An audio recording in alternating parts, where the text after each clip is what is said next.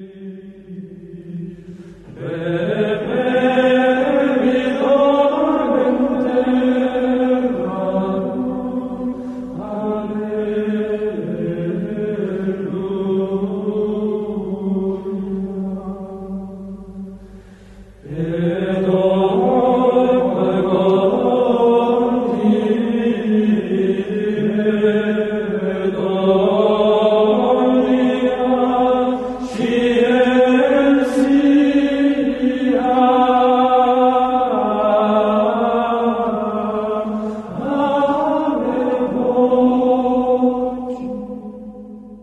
Preparémonos para la lección divina. Ven Espíritu Santo, ilumina mi mente, abre mi corazón para encontrar en tu palabra a Cristo, camino, verdad y vida. Ayúdame a seguir hoy el llamado de Cristo en una vida nueva, según la palabra, y ser para todos en el mundo un enviado del Señor, un hermano y un amigo discípulo misionero del Padre, Hijo y Espíritu Santo. Amén.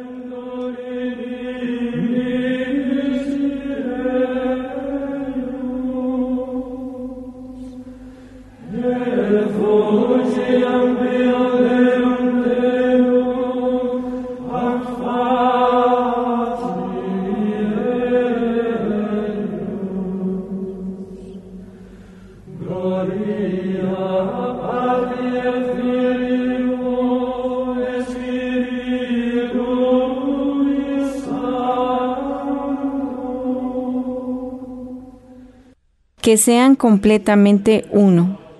Lectura del Santo Evangelio según San Juan, capítulo 17, 20 al 26. En aquel tiempo Jesús, levantando los ojos al cielo, oró diciendo, No solo por ellos ruego, sino también por los que crean en mí, por la palabra de ellos, para que todos sean uno como tú, Padre, en mí y yo en ti que ellos también sean uno en nosotros, para que el mundo crea que tú me has enviado. Yo les he dado la gloria que tú me diste, para que sean uno, como nosotros somos uno, y yo en ellos y tú en mí, para que sean completamente uno, de modo que el mundo sepa que tú me has enviado y que los has amado a ellos como me has amado a mí. Padre, este es mi deseo que los que me has dado estén conmigo donde yo estoy y contemplen mi gloria, la que me diste, porque me amabas antes de la fundación del mundo. Padre justo, si el mundo no te ha conocido, yo te he conocido, y estos han conocido que tú me enviaste. Les he dado a conocer y les daré a conocer tu nombre, para que el amor que me tenías esté en ellos y yo en ellos. Palabra del Señor. Gloria a ti, Señor Jesús.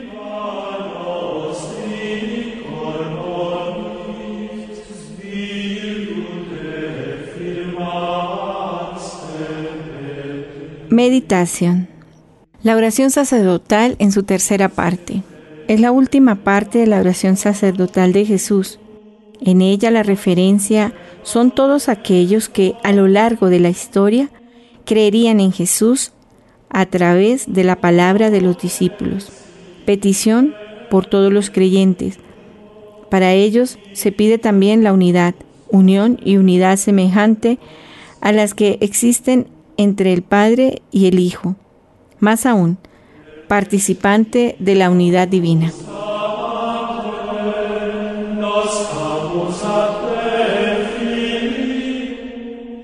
Como el Padre está en el Hijo y el Hijo en el Padre, también los creyentes deben estar en ellos, para que el mundo crea que Jesús es el enviado del Padre.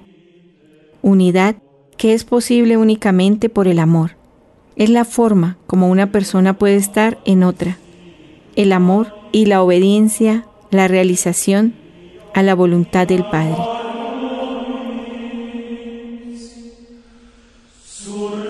Yo les he dado tu gloria para que sean uno.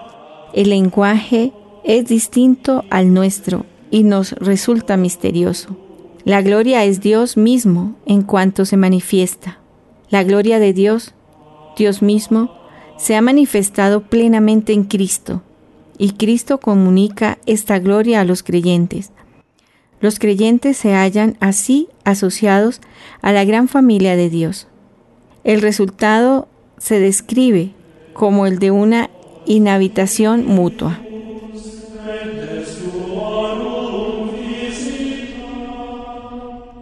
La encarnación de Dios en Cristo y en los creyentes, la manifestación de la gloria de Dios, debe ser un argumento de credibilidad para el mundo.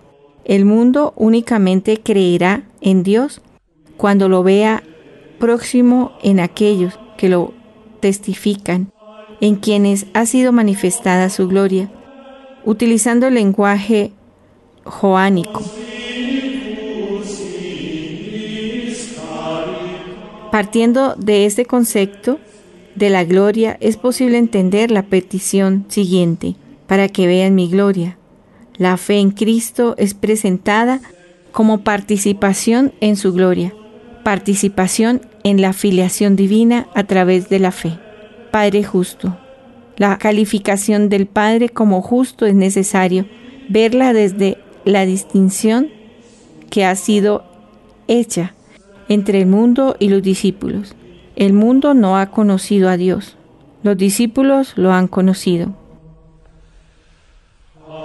Todo el discurso es un esfuerzo de penetración y explicación del modo como Jesús se hace presente en sus discípulos después de la muerte y la resurrección.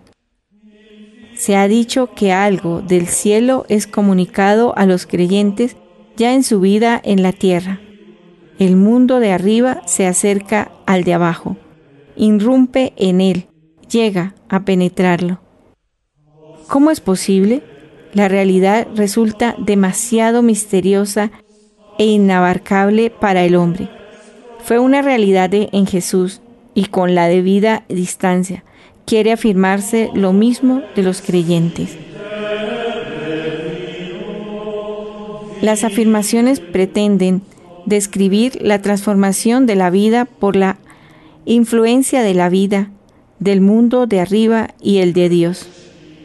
El ser humano en su existencia terrena puede tener la experiencia de Dios, particularmente a través de la participación en el misterio de Cristo. Experiencia de Dios como la culminación del discípulo cristiano.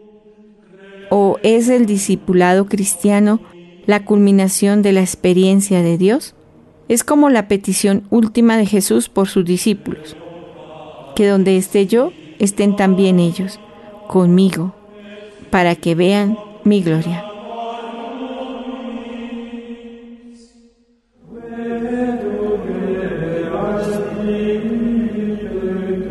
Volvamos a leer en este día este sagrado Evangelio, según San Juan, capítulo 17, 20 al 26, y hagámoslo vida. Oración final. Señor Jesús, te damos gracias por tu palabra que nos ha hecho ver mejor la voluntad del Padre. Haz que tu Espíritu ilumine nuestras acciones y nos comunique la fuerza para seguir lo que tu palabra nos ha hecho ver. Haz que nosotros como María, tu Madre, podamos no solo escuchar, sino también poner en práctica la palabra.